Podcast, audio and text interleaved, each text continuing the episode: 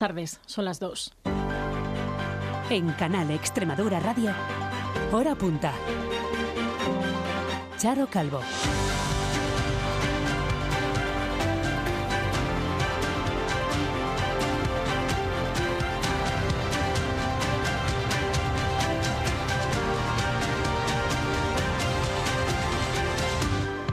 Queriendo que Dios nos ayude, que no vaya a, ver, que no vaya a llover. Bueno, yo la feria la veo siempre bien porque llevo 20 años viniendo, de abonado, ¿vale? Y entonces a mí me encanta y la veo bien. Aquí, aunque llueva, hay que venir. Y nos dijeron que acá había una feria y queríamos probar un poco de la cultura española, así que acá estamos. Sí, sobre todo en este pueblo, sí, porque es la primera corrida de, de la temporada y hay mucha afición aquí en este pueblo. Mirando al cielo, así están en Olivenza, día grande la Feria del Toro. Miles de personas, de aficionados, se disfrutan a esta hora de las cañas y de las tapas. Ambiente previo a la corrida de esta tarde. Festejo taurino de primer nivel con Roca Rey, Manzanares y el extremeño Alejandro Talavante. Cita ineludible para los amantes de la tauromaquia, entre otros motivos porque abre la temporada taurina. En la región hay 120 ganaderías de reses bravas y 48 plazas de toros de distinto rango. Es un evento lleno de glamour y que ningún torero se quiere perder. Es un escaparate de lo que pueden plantear estos toreros a lo largo de la temporada. Yo creo que, como decimos, eh, todos quieren estar. Eh, es muy difícil porque es una feria corta, pero las figuras siempre despuntan en esta feria y, y, bueno, para ellos es tan importante como que es el lanzamiento de salida en una feria, si me permiten el término también, una de las más glamurosas de la temporada. Dejamos de momento el glamour de Olivenza. Hay que hablar también en esta jornada de las primarias en el PSOE extremeño. 9.600 militantes están llamados en esta jornada a las urnas. Hasta las 8 de la tarde los socialistas elegirán a su nuevo líder o lideresa, Miguel Ángel Gallardo o Lara Garlito. Tras una intensa campaña, hoy toca votar al nuevo secretario general tras la decisión de Fernández Vara de marcharse. Creo que hoy soy mejor candidato que cuando empecé porque tengo un diagnóstico claro de, cómo está la militancia en el conjunto de la región. Y hoy es un día para votar en libertad, para votar en democracia y sobre todo votar con el corazón. Es muy importante que hoy los socialistas y las socialistas se movilicen. Los resultados se sabrán esta misma noche. El PSOE ya ha convocado una rueda de prensa para las nueve y media de la noche en donde se darán a conocer los datos de esta votación. Por lo demás, hoy también seguimos a vueltas con el debate sobre el posible cambio del festivo de carnaval.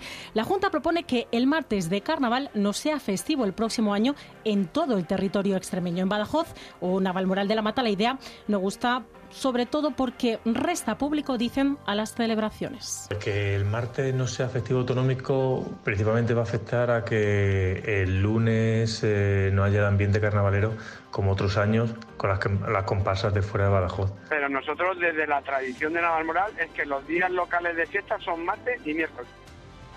De todos modos, aún todavía no hay una decisión tomada al respecto. La idea sería cambiarlo por el 13 de octubre.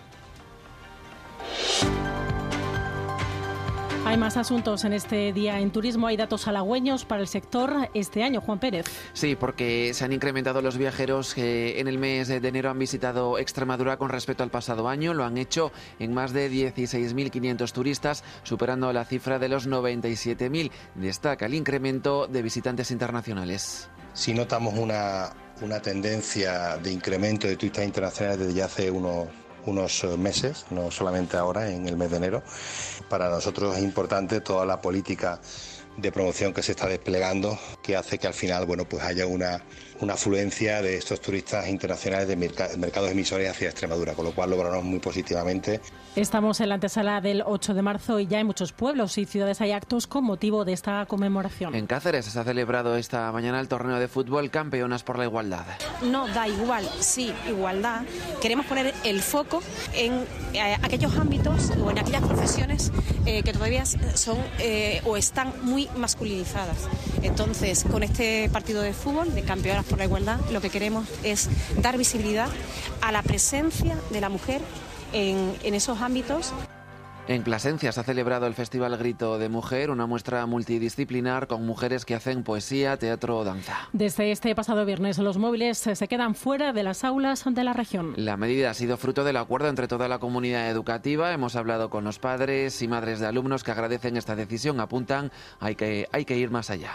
Charlas online para educar también a los padres, vamos, educar, enseñar, que, que podamos acompañar a nuestros hijos en el camino. Y para eso también nosotros tendremos que aprender a en Cultura Teatro en la ciudad de Cáceres. El público es una obra de teatro de Federico García Lorca, escrita hacia 1930. Nos estrenó hasta casi 60 años más tarde y ha sido considerada una de las obras del teatro español más importante del siglo XX. La pueden ver a las ocho y media en el Gran Teatro.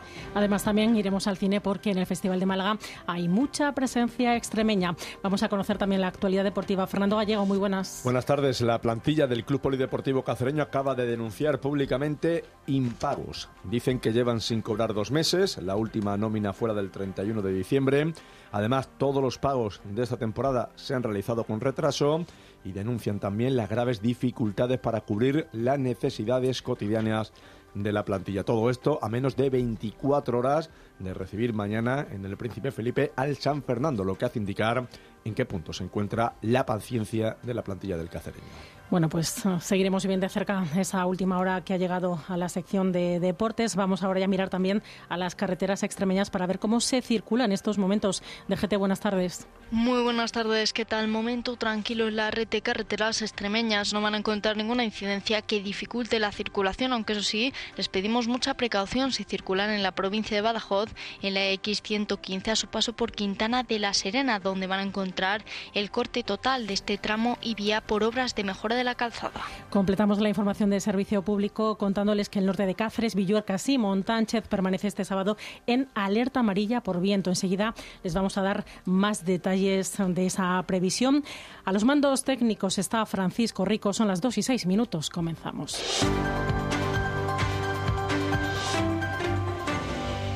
Segunda jornada ya de la Feria del Toro en Olivenza, cita ineludible para los amantes de la tauromaquia, entre otros motivos porque abre la temporada taurina, aunque también hay quienes disfrutan de la cita al margen de los festejos. De una forma o de otra, la ciudad oliventina, Juan Pérez, se llena este fin de semana de gente y mucha además. Sí, a los vecinos de Olivenza este fin de semana taurino se suma mucho público, no solo de localidades vecinas, sino también de otras comunidades o de Portugal. Alentejo, porque son corridas con muchos toreros importantes y nos gusta venir aquí. Es la cuarta o quinta vez que venimos. De Portugal, Cartacho. Tomar una copa, comer algo y la feria solamente. Es una cita imprescindible en el calendario porque abre la temporada taurina. Hay muchos aficionados que repiten año tras año, pero también muchos otros que vienen por primera vez. Pinta bien. Además, con todas mis amigas de la universidad, mejor todavía. Vengo de Huelva y también la primera vez. Y con muchas ganas y muy buenas expectativas. Venimos de Sevilla, desde Ronda, que yo soy rondeño, y lo pasamos fenomenal. Una afluencia de público que notan los negocios, especialmente los de hostelería. Sí, sí, sobre todo estos tres días, vamos, es comunal se triplica, se cuatriplica la, clientela. Yo diría que es el principal evento del año en Olivenza, el que más gente mueve, más dinero mueve, eh, mucho turismo para todo, para hostelería, bares, restaurantes, todo. Es muy importante porque viene mucha gente de fuera, pues consume más, Además de los festejos taurinos hay otros actos programados, conciertos, desfile de moda flamenca o exhibiciones de baile flamenco. En cuanto a la corrida de esta tarde, será a las cinco y media con José María Manzanares, Alejandro Talavante y Rocarrey con toros de la ganadería Puerto de San Lorenzo. Después, sobre las nueve y veinte de la noche, aquí en Canal Extremadura Televisión, les ofreceremos un resumen de la corrida. Hablando del mundo del toro, en Extremadura hay 120 ganaderías de reses bravas y 48 plazas de toros de distinto rango.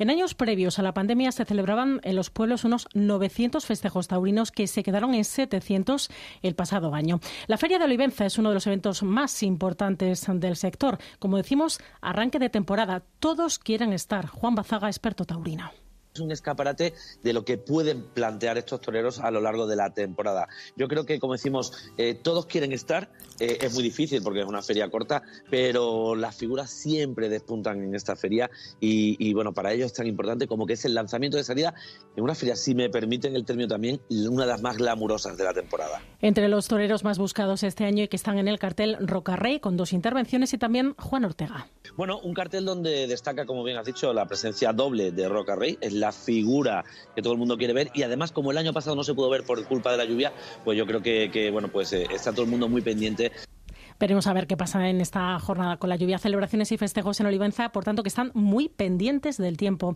Hoy hay aviso amarillo en el norte de la región, Villuercas y Montánchez. Hay también previsión de lluvia e incluso de nieve en las zonas más altas. Sepamos cómo está la situación en estos momentos. David López Rey, muy buenas tardes. Hola, ¿qué tal? Buenas tardes. Comenzamos esta segunda mitad de la jornada del sábado con ambiente encapotado en puntos del norte y del oeste de la comunidad, con viento que ya alcanza los 65 kilómetros por hora en la Baviera de los 62 en Jerez de los Caballeros, y con ambiente frío, sobre todo en la provincia de Cáceres, donde en su capital apenas llegamos a los 10 grados, pero tan solo 3 en estos momentos en Piornal a casi 1.300 metros de altitud.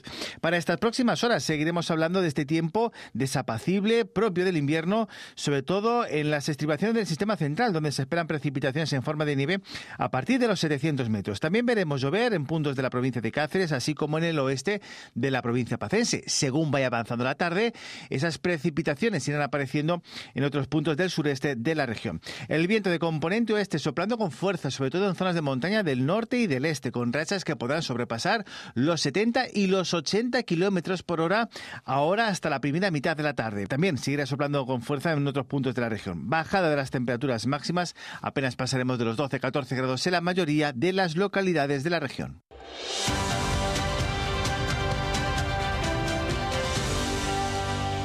Día clave las primarias del PSOE extremeño. Sus militantes deciden entre Miguel Ángel Gallardo y Lara Garlito para suceder a Guillermo Fernández Vara en la Secretaría General del partido. Sobre las nueve y media de la noche aproximadamente está previsto que se conozca el resultado final de esta votación. Miguel Ángel Gallardo ha sido el primero de los candidatos en votar. Lo ha hecho a las diez y media en la sede local del partido de Villanueva de la Serena, su ciudad natal y de la que es alcalde. Creo que hoy soy mejor candidato que cuando empecé porque tengo un diagnóstico claro de, cómo está la militancia en el conjunto de la región y qué medidas debemos de tomar eh, si los compañeros y compañeras nos dan su confianza para revertir la situación y sobre todo para ponernos a disposición de los extremeños y extremeñas para eh, escribir ese nuevo tiempo del que hablaba.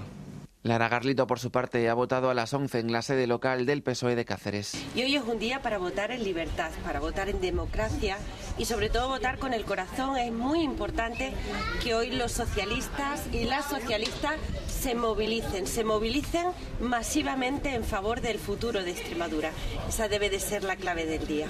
También han pasado por las urnas ya muchos de los 9.600 militantes extremeños con derecho a voto en alguno de los casi 200 centros de votación habilitados. Que es un momento crucial porque es eh, el único partido que permite que seamos los militantes los que elijamos a nuestro secretario general. No se está eligiendo solamente un candidato para la Secretaría General, estamos apostando por un futuro para Extremadura. Creo que cada uno tenemos que expresarnos a través del voto, que es lo que queremos para nuestro partido y creo que es la mejor forma es votando. La vida de los militantes está en participar, no en figurar. Y hoy es un día para nosotros de fiesta democrática. Militantes que podrán votar hasta las 8 de la tarde. Después comenzará el recuento de los votos y sobre las nueve y media de la noche la organización de las primarias espera dar a conocer si es Gallardo o Garlito quien asume la Secretaría General del Peso extremeño.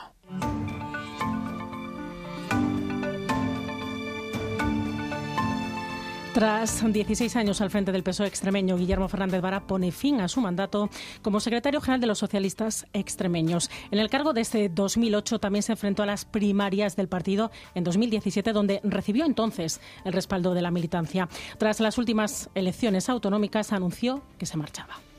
De profesión médico forense y con plaza en Extremadura, el expresidente Juan Carlos Rodríguez Ibarra, considerado su mentor, ya se fijó en él. Entre 1995 y 2007, Fernández Vara ocupó los cargos de director general de Salud Pública y Consumo, de consejero de Bienestar Social y de consejero de Sanidad. Fue a la vuelta del verano del 2006 cuando Ibarra anunció su marcha. Si tiene la confianza y la esperanza de que eso que hemos creado es bueno, uno tiene la obligación de dar un paso al lado. Y le nombró sucesor al frente del partido contando con el apoyo de la Comisión Ejecutiva Regional. Nosotros tenemos que salir de hoy de aquí como una moto. Aquí cambiamos de candidato, el partido sigue funcionando perfectamente. Vara ganó los comicios de 2007 con mayoría absoluta, pero en 2011 la perdió y el acuerdo entre PP e Izquierda Unida le colocaron en la oposición. Izquierda Unida ha venido a decir ayer, ha venido a decir, el programa electoral que más nos gusta es el de el Partido Popular. En 2015 volvió a ganar las elecciones, aunque sin mayoría absoluta, pero el apoyo de Podemos le permitió ser investido presidente. Me propongo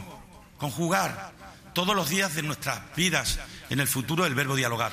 Para seguir al frente del PSOE como secretario general y para poder ser candidato a los siguientes comicios, se enfrentó a las primeras primarias abiertas del partido, que también ganó imponiéndose a Eva María Pérez y a Enrique Pérez. Y en eso que nos queda por hacer, querida Eva, querido Quique, queridos compañeros, queridas compañeras, nos sobra nadie. En las autonómicas de 2019 consiguió de nuevo la mayoría absoluta. Hay un ganador, el Partido Socialista Obrero. Y encaraba su tercer mandato como presidente de la Junta. En 2021 tocaban otra vez primarias en el partido, pero al ser el único candidato no fueron necesarias y fue reelegido secretario general en un congreso regional y por tanto candidato a la reelección para los comicios de 2023 con la intención de que fueran sus últimos cuatro años como presidente de la Junta. Pero en mayo se quedó lejos de la mayoría absoluta y sin posibilidad de pactos para gobernar. Voy con, con esa tranquilidad del deber cumplido, con la conciencia tranquila y con las manos Actualmente ocupa la vicepresidencia segunda del Senado y se recupera tras ser operado de un tumor en el estómago. Por lo demás, eh, seguimos en clave política. Los socialistas europeos eligen también a su cabeza de lista a las elecciones europeas en un congreso que se celebra en Roma y que ha inaugurado Pedro Sánchez. Allí, el líder del PSOE ha defendido los logros de la socialdemocracia y ha pedido ofrecer esperanza y un futuro innovador frente a los que ofrecen nostalgia del pasado. Tenemos que ofrecer esperanza allá donde otros ofrecen miedo. Ofrezcamos apertura, tolerancia, donde otros solo quieren fragmentación y odio. En resumen, aportemos innovación al futuro allá donde otros solo prometen nostalgia y un pasado que nunca existió. El tiempo demostrará que teníamos la razón, siempre lo ha hecho. Las elecciones al próximo Parlamento Europeo, recordamos que se van a celebrar entre el 6 y el 9 de junio. Acto igualmente también del líder de los populares, en este caso en Vitoria, para presentar a Javier Andrés como candidato popular al Endacari. Allí, Alberto Núñez Feijó ha dicho que el Partido Popular Vasco no tiene complejos ni tienen que hacer seguidismo a partidos nacionalistas y nunca pactará, asegura, con Bildu. Feijó además ha pedido a Sánchez explicaciones sobre lo ocurrido en el gobierno, en su partido y también en su casa a raíz del caso Coldo. Los españoles tenemos derecho a que nos aclare qué ha ocurrido en el partido, qué ha ocurrido en su gobierno y qué ha ocurrido en su casa. Necesitamos saberlo. Tenemos el derecho de saberlo y por eso desde este partido de Estado pedimos explicaciones y queremos saber todo lo que ha ocurrido en el gobierno, en el partido y en su casa. Dejando la política, continúan llegando voces todavía críticas eh, con la decisión de la Junta de quitar del calendario festivo regional el martes de carnaval. Lo ha sido durante los últimos dos años para alegría sobre todo de los pacenses que han visto aumentar considerablemente el número de visitantes de la tierra a su fiesta más internacional. No es festivo. Uy, qué barbaridad. Pues si le habían puesto hace poco que era festivo. Y ahora otra vez lo quitan. Bueno, nunca ha sido festivo. Sí, pero bueno, porque nos han quitado el día de Extremadura. Eh, pues muy mal, la verdad, porque yo, por ejemplo, que a mí sí me gusta disfrutar de la fiesta de Badajoz, es que no voy a poder hacerlo porque es que al día siguiente voy a tener que estar aquí en la universidad. Pues muy mal, muy mal, hombre, debería ser festivo. Sí, mejor. También ha beneficiado otros eventos que se celebran en esas fechas, como la pedida de la patatera, Malpartida de Cáceres o el Peropalo en Villanueva de la Vera. De momento no es firme, es un proyecto de decreto que se encuentra todavía en fase de consulta. Carmele Pellitero. Los carnavaleros pacenses están disgustados. Eliminar el martes festivo regional en 2025 restará visitantes de Extremadura, pero también pondría en peligro la presencia de comparsas de otros puntos de la comunidad que animan sus calles el lunes, como explica Jesús Delgado, miembro de la comparsa de Que vas. Que el martes no sea festivo autonómico principalmente va a afectar a que el lunes eh, no haya el ambiente carnavalero como otros años con las, las comparsas de fuera de Badajoz. Eh, no estoy de acuerdo porque al final el carnaval lo hacemos todas las comparsas, tanto eh, de Badajoz como fuera de Badajoz, es decir, de toda Extremadura, y simplemente la convivencia en el ambiente del propio carnaval. En su caso, no es lo mismo que sea un festivo local que regional, un asunto que no preocupa tanto, por ejemplo, en Navalmoral de la Mata, donde el martes seguirá siendo festivo. También el miércoles, como manda la tradición y tiene ya decidido su alcalde, Enrique Hueso. Pero nosotros desde la tradición de Navalmoral es que los días locales de fiesta son martes y miércoles. El carnaval de Navalmoral sí, porque para nosotros es el primero de Extremadura. Aquí los amantes del holgorio y los disfraces no tenían dudas. Ese es el caso de Jaime Valera, para el que el martes y el miércoles han sido, son y serán festivos siempre para mayor gloria del carnaval moralo. A, nosotros no pueden quitar el martes de carnaval, es evidente que el martes nuestro es por nuestro día. Según la propuesta de la Junta, el próximo año serán días de fiesta en toda la comunidad. El 1 de enero, Año Nuevo, 6 de enero, Reyes, 17 y 18 de abril, Jueves y Viernes Santo, el 1 de mayo, el Día de la Fiesta del Trabajo, el 15 de agosto, la Asunción de la Virgen, el 8 de septiembre, Día de Extremadura, también el 12 de octubre, Fiesta Nacional de España, el 1 de noviembre, todos los Santos, 6 de diciembre, Día de la Constitución, 8 de diciembre, la Inmaculada Concepción y el día 25 de diciembre, Navidad.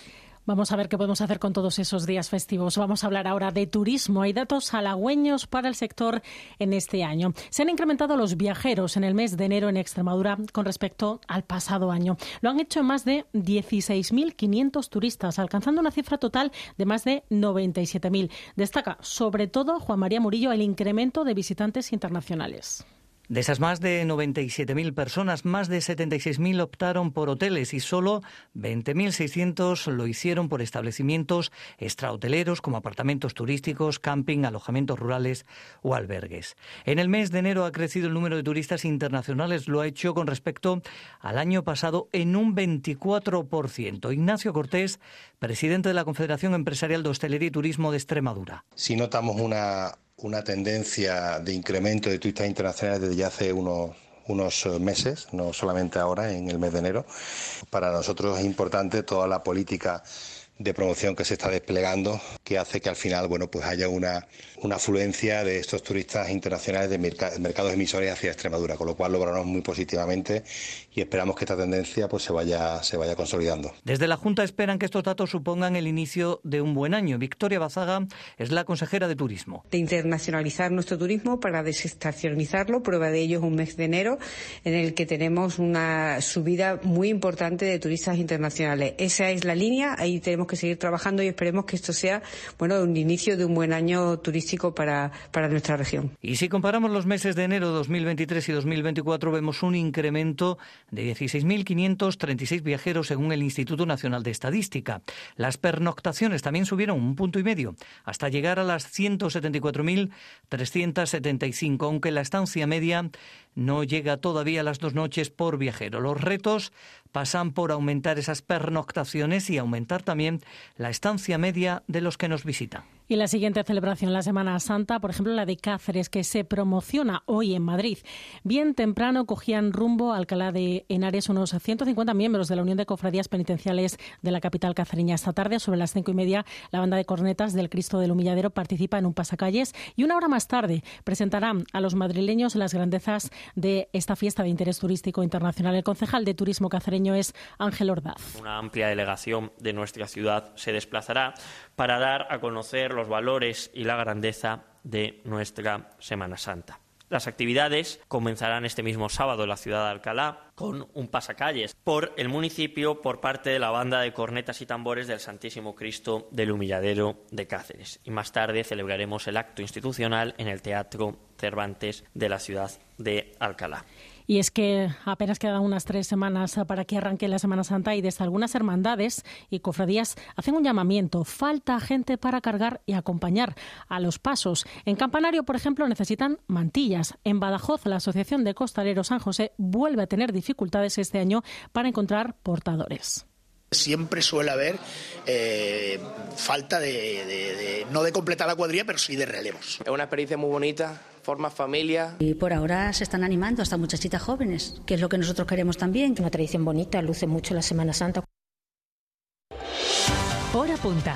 La información está aquí. Estamos en la antesala del 8 de marzo y ya en muchos pueblos y ciudades hay actos con motivo de esta conmemoración. En Cáceres se ha celebrado esta misma mañana el torneo de fútbol Campeonas por la Igualdad entre la selección extremeña femenina de fútbol y el Club Polideportivo Cacereño, también femenino, en los campos de Pinilla. Hasta allí se ha ido la presidenta de la Junta y también la secretaria general de Igualdad.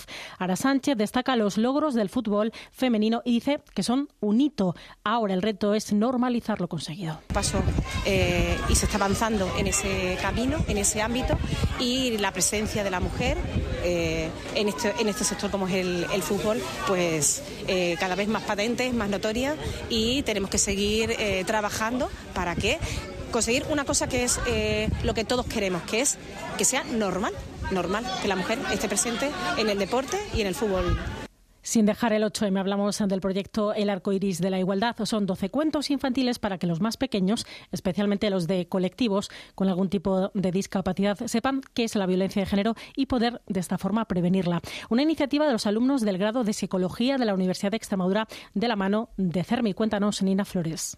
La princesa Margarita, las alas de Cuca o ni más ni menos diferentes son algunos de los cuentos para explicar a los más pequeños con trastorno del espectro autista, con síndrome de Down, discapacidad visual o de cualquier otro tipo qué es el maltrato, cuentos adaptados a sus necesidades específicas. Por eso, entre estas 12 historias, las hay en braille, en pictogramas, en lectura fácil.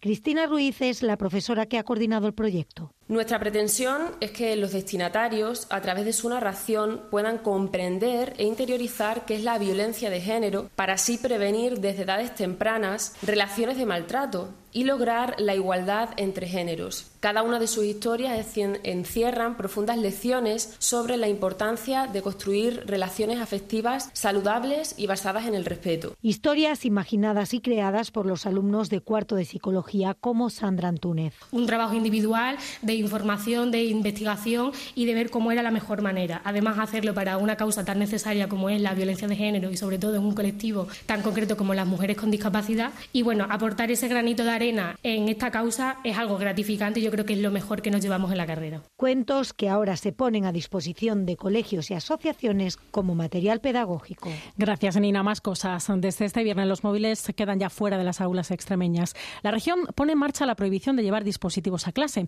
La medida ha sido fruto del acuerdo entre toda la comunidad educativa. Hemos hablado con padres y madres de alumnos que agradecen esta decisión y mucho además. Dicen que la tecnología es una moneda de dos caras y hay que conocerla bien. Apuntan a que hay que ir todavía, Laura Cruz, más allá.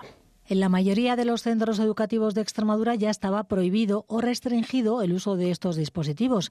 Con este paso adelante se establece una norma igual para todos los centros de la región y eso es muy positivo. Así lo cree Maribel Rengel de Freampa Extremadura. Era una prohibición, pero de manera puntual podían para, para fines pedagógicos y en, en, otros centros donde era totalmente libre. Entonces, claro, eh, nos parecía un poquito discriminatorio que un alumno dependiera de donde viviera, si en Montermoso, en Bienvenida o, eh, o en Mérida tuviera una regulación u otra, con lo cual eh, esto lo valoramos de manera muy positiva porque ahora todos van a tener la misma regulación. Padres y madres son conscientes de las bondades que tienen las redes, pero también de sus peligros. Por eso esta medida viene a poner de alguna forma las cosas en su sitio. No todo es negro, no es un, demonio el móvil, pero tampoco es eh, es un angelito. Entonces tenemos que convivir y, y enseñar a nuestros niños y a nuestras niñas eh, esta moneda que tiene dos caras. Tanta es la preocupación de las familias que también se han puesto deberes. Desde la Federación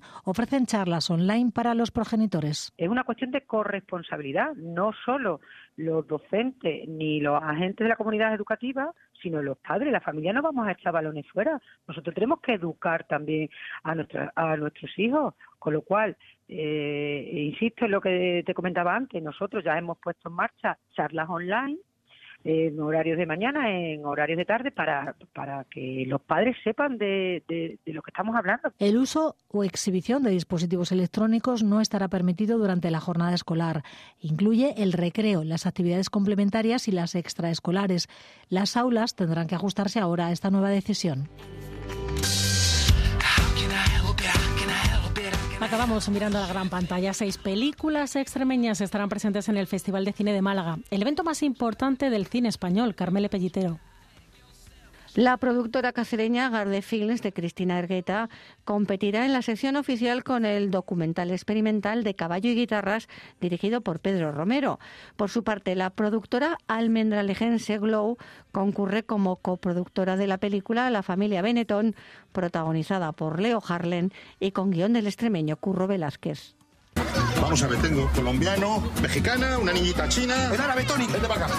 ¿Este quién es? Este es nuestro tío Tony. No le conocen porque hace muchísimo que no le vemos el pelo. Pero mamá era guapa. ¿Seguro que eres su hermano? Eres agotado como nosotros. Vuestra madre me dejó al cargo por si pasaba algo. ¿Y estará siempre con nosotros? No, no, tampoco nos pasemos, ¿eh? Unos días hasta que os encuentre una familia en condiciones. Eres muy bueno, tío. Y tú muy pelotita. Los puntos suspensivos de Morena Films, rodada en Navalmoral de la Mata, se va a estrenar también en la sección oficial fuera de concurso. La película, protagonizada por José Coronado y el actor argentino Diego Peretti, contó con una ayuda de la Junta de 200.000 euros.